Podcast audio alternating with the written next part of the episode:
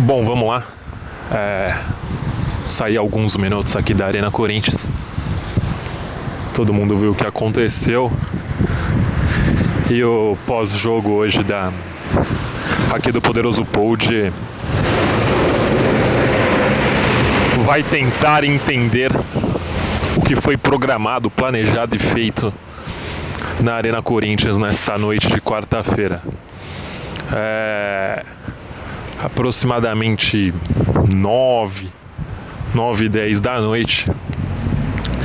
A equipe da Rádio Nova Estação recebe ali a, a escalação dos times e eu me deparo e com imensa surpresa com a escalação armada pelo Carilli.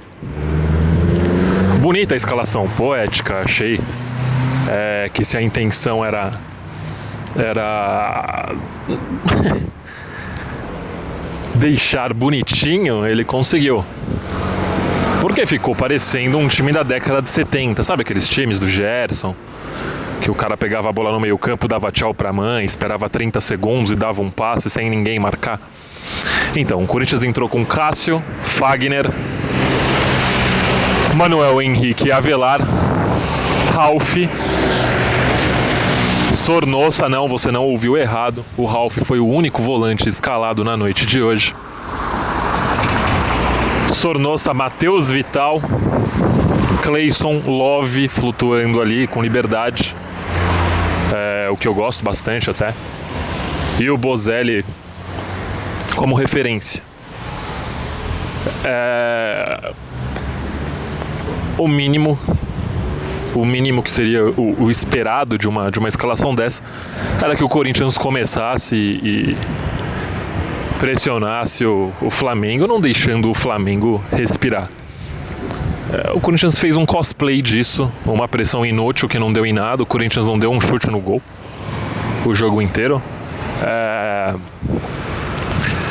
não marcou, encheu o time de ofensividade, como diriam os poetas, e acabou não conseguindo absolutamente nada com isso. Aliás, conseguiu. Conseguiu expor o sistema defensivo. É muito mais do que o normal. Se a gente parar para analisar os melhores momentos da partida, é assustador o número de chances, a quantidade de oportunidades criadas e perdidas pela equipe do Flamengo, que tem um setor defensivo frágil, na minha opinião, razoável apenas. E um setor ofensivo muito bom, talvez o melhor do país aí, muito talentoso, tanto na, na meia quanto no ataque. Basicamente foi isso o Corinthians. É, descobriu o que tinha de bom é, e acabou não cobrindo nada. O ataque continuou inoperante, como costuma ser, com a diferença do time exposto lá atrás. Primeiro tempo ainda deu um pouquinho mais certo, o Corinthians correu mais, o Flamengo estudou o jogo, mas acabou não oferecendo tanto perigo assim. É, Matheus Vital muito mal, é, Bozelli muito mal, segunda partida que ele destoa muito. Antes não comprometia nem resolvia. Segunda partida seguida, que ele, seguida, segunda partida seguida que ele vai muito mal. É, o Clayson chamando sempre a responsabilidade, buscando a bola, mas muito bem marcado, é, sofreu um pouco. Ali na, um pouco não, né? Sofreu muito na marcação, não, não obteve sucesso. O Love se movimentando muito bem, impressionante o Love, parece um, um menino de 20 anos, muita personalidade, muita técnica.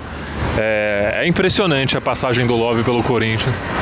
Nesse 2019 eu só tenho a tirar o chapéu pro Love. Realmente incrível a capacidade física e, e, técnica do Love. É, Sornossa, vamos lá. Sornossa não tem culpa, tá? Sornossa não marca ninguém. Sornossa é meia. Sornossa não é volante. Sornossa pode ser volante no FIFA, no Evolution, no Winning Eleven. Na vida real, não. Ah, mas o Abel usava e é por isso que o Fluminense era o Fluminense. Isso aqui é o Corinthians, não é o Fluminense. É, nunca vai dar certo, pode dar certo contra a Matonense, contra a Inter de Limeira, no jogo contra a equipe mais talentosa do país, pelo menos no que se refere ao setor ofensivo, você não pode escalar um jogador limitadíssimo no setor defensivo, como é o Sornossa. Obviamente ia dar ruim.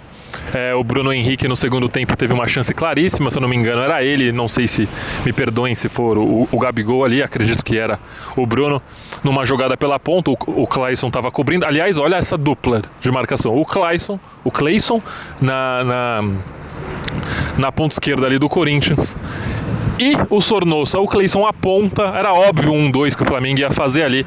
O Sornosa completamente perdido na marcação, óbvio, ele não sabe marcar, não acompanha, o Flamengo quase abriu o placar. Essa foi apenas uma das inúmeras chances que o Flamengo criou, principalmente no segundo tempo.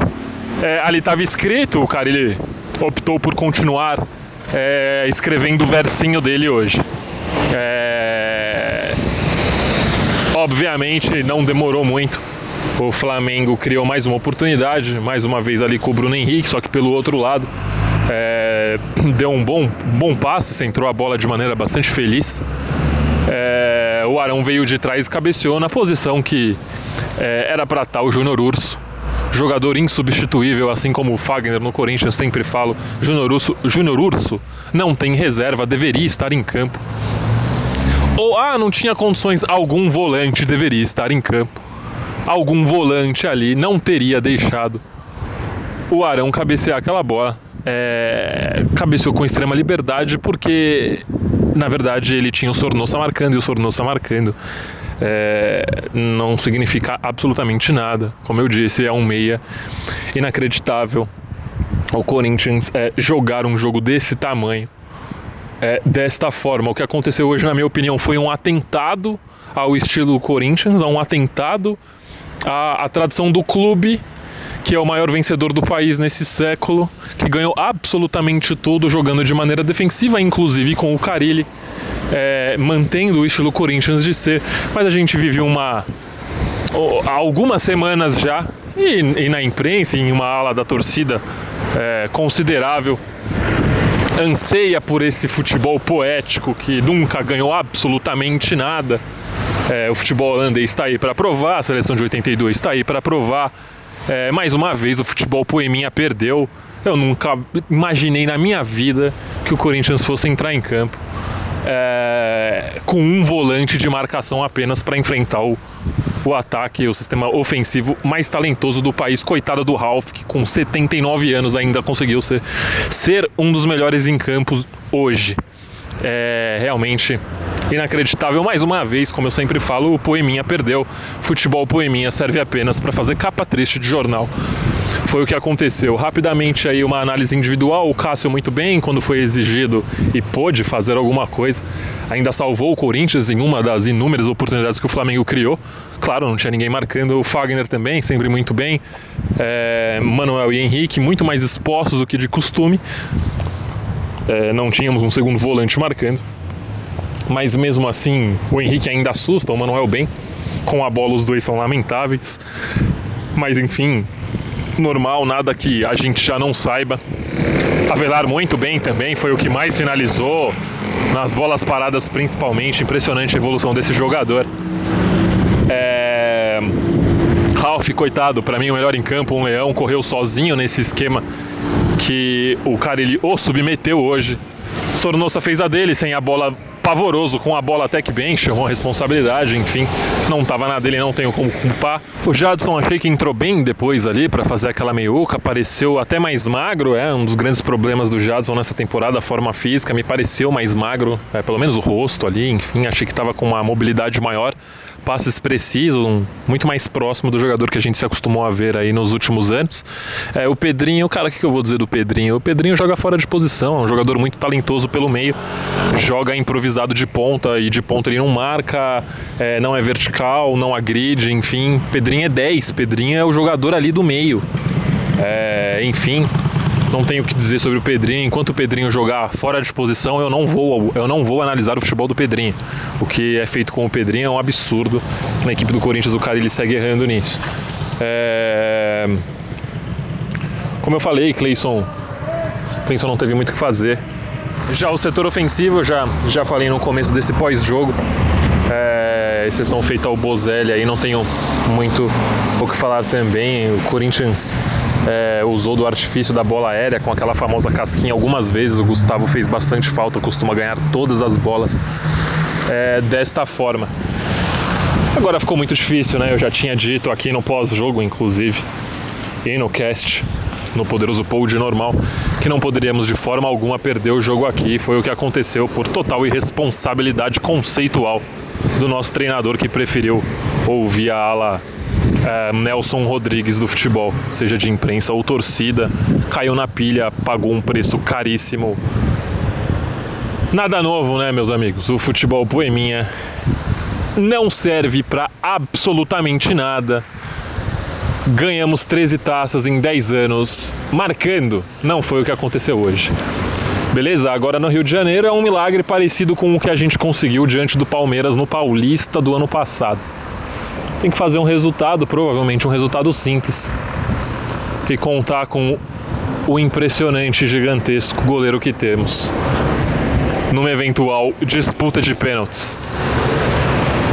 Valeu?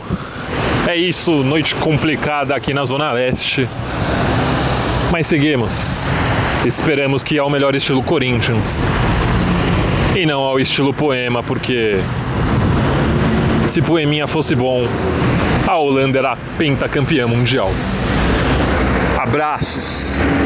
Esse podcast é um oferecimento de O Esportista e foi editado por Valder Souza e Rafael Prado.